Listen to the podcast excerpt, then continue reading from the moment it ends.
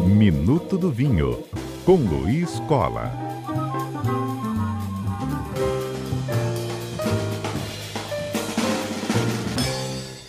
Minuto do Vinho no ar e Luiz Cola conosco ao vivo. Boa tarde, Luiz, bem-vindo. Boa tarde, Fábio. Obrigado. Boa tarde aos ouvintes do CBN. Luiz, CBN Vitória completando 25 anos no ar nesse dia 30 de abril. 25 anos, inclusive, que a gente teve uma grande transformação né, no mundo do vinho aqui no Espírito Santo, tanto para consumidores quanto para também o mercado de eventos em torno da bebida. É isso mesmo, Luiz? A gente teve muita transformação em duas décadas e meia aqui no estado?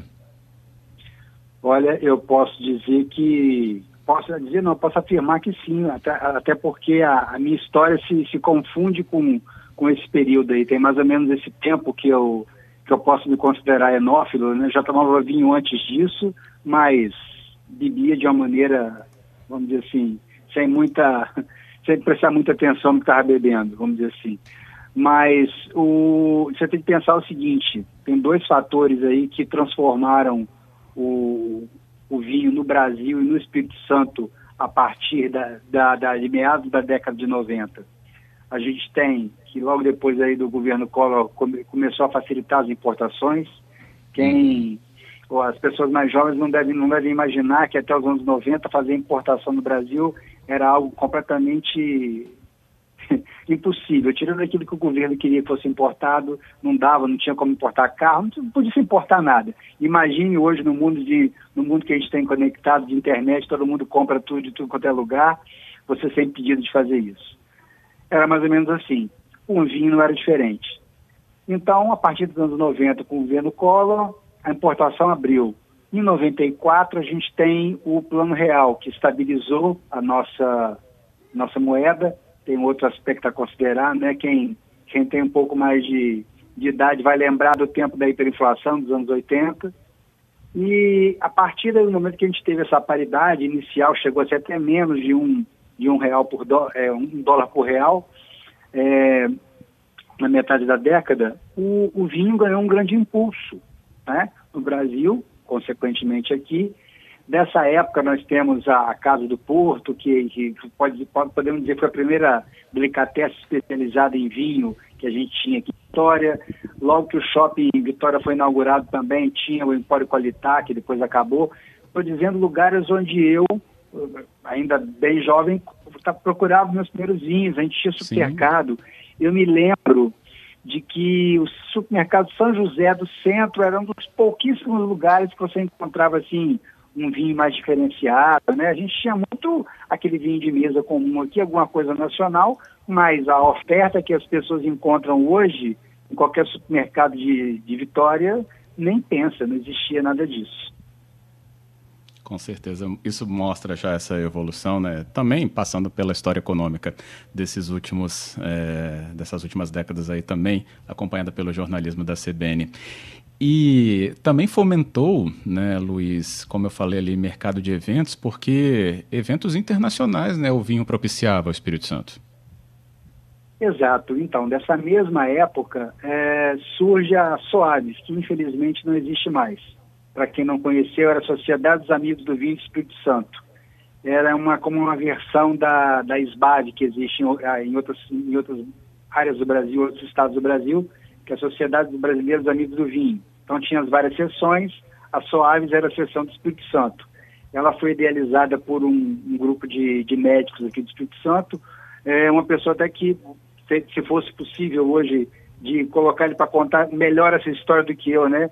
O Roberto Serpa, o, o Gestabac, o Podestar, me lembro bem de eu ter participado, eu, eu me associei a, a essa Soaves nessa, nessa época, e foi ali que eu e mais um grupo aí de 100 pessoas de Vitória, todo mês a gente se reunia no antigo Hotel Pôr do Sol, que hoje tem outro nome, né?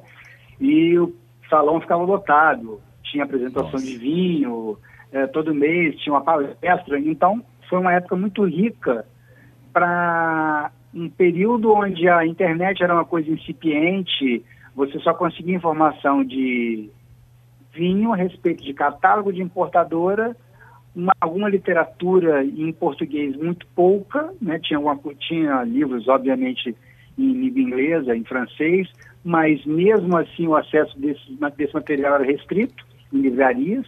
Então, ali era realmente o, o local de fomento da cultura do vinho para quem queria se aprofundar. Resultado desse, desse grupo foi o que você acabou de mencionar, o surgimento do Encontro Internacional do, do Vinho do Espírito Santo, que era em Pedra Azul.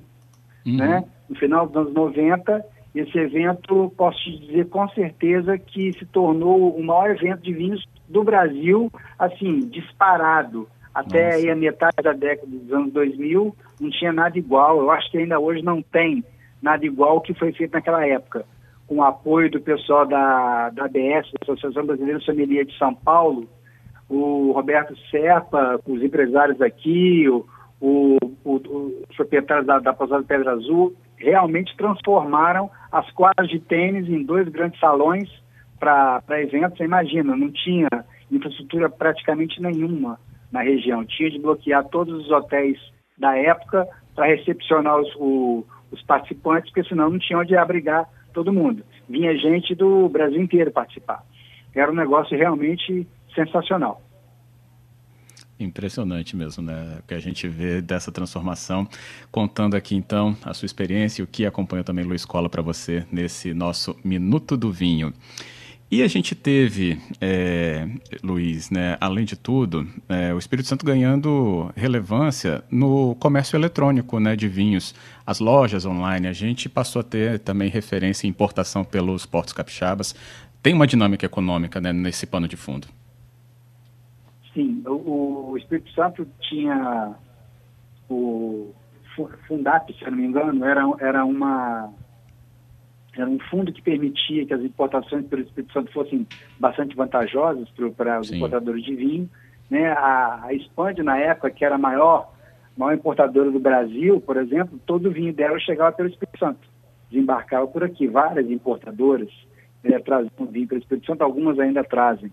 É curioso, você precisa você ter uma noção, o que a gente conhece hoje como o wine, que é aí a, um dos maiores, se não a maior, é, é, vendedora de vinhos online do Brasil, ela surgiu com, com o nome de Estação do Vinho, eles eram representantes da importadora Decanter, né? tinha uma, uma, um pequeno estabelecimento na sua loja do, ali na Praia do Campo, foram galgando, evoluindo, se associaram com, com alguns empresários, cresceram, foram para São Paulo, como estação do vinho ainda.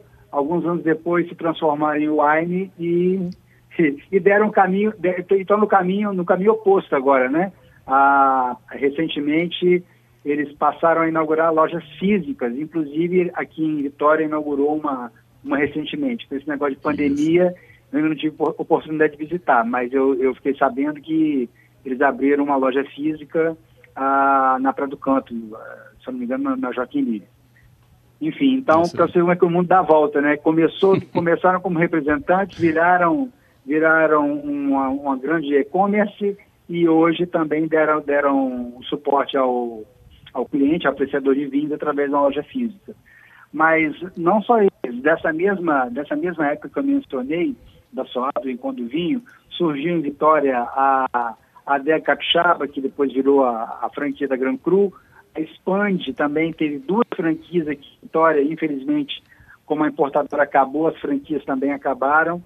É, outras lojas abriram, a Enópia, o Anivix, enfim, houve um boom, né? É, já tinha, nós já tínhamos a Casa do Porto, que continua existindo, tinha em Vitória e Vila Velha, hoje só tem em Vila Velha. E então esse período foi muito rico para quem, para quem se, quis se interessar pelo mundo do vinho. Eu diria que a partir dos anos 2000 foi um momento ideal, porque nós tínhamos uma boa instalação, nós tínhamos um momento econômico favorável, né? E o, o surgimento de informação para as pessoas, né? Os anos 2000 se caracterizam muito nesse sentido, no Espírito Santo não foi diferente. A partir de dos últimos 10, 12 anos aí, que a, que a internet explodiu com essa coisa de rede social, já ganhou uma outra conotação, né? As pessoas compartilham é, sobre o vinho na, na rede, colocam suas, suas impressões e isso acaba fomentando também a, cultura do vinho localmente. Um, um, eu acho que um outro aspecto fundamental dessa, dessa história do vinho do Espírito Santo vem culminar com o surgimento do primeiro vinho capixaba feito de uva vinífera.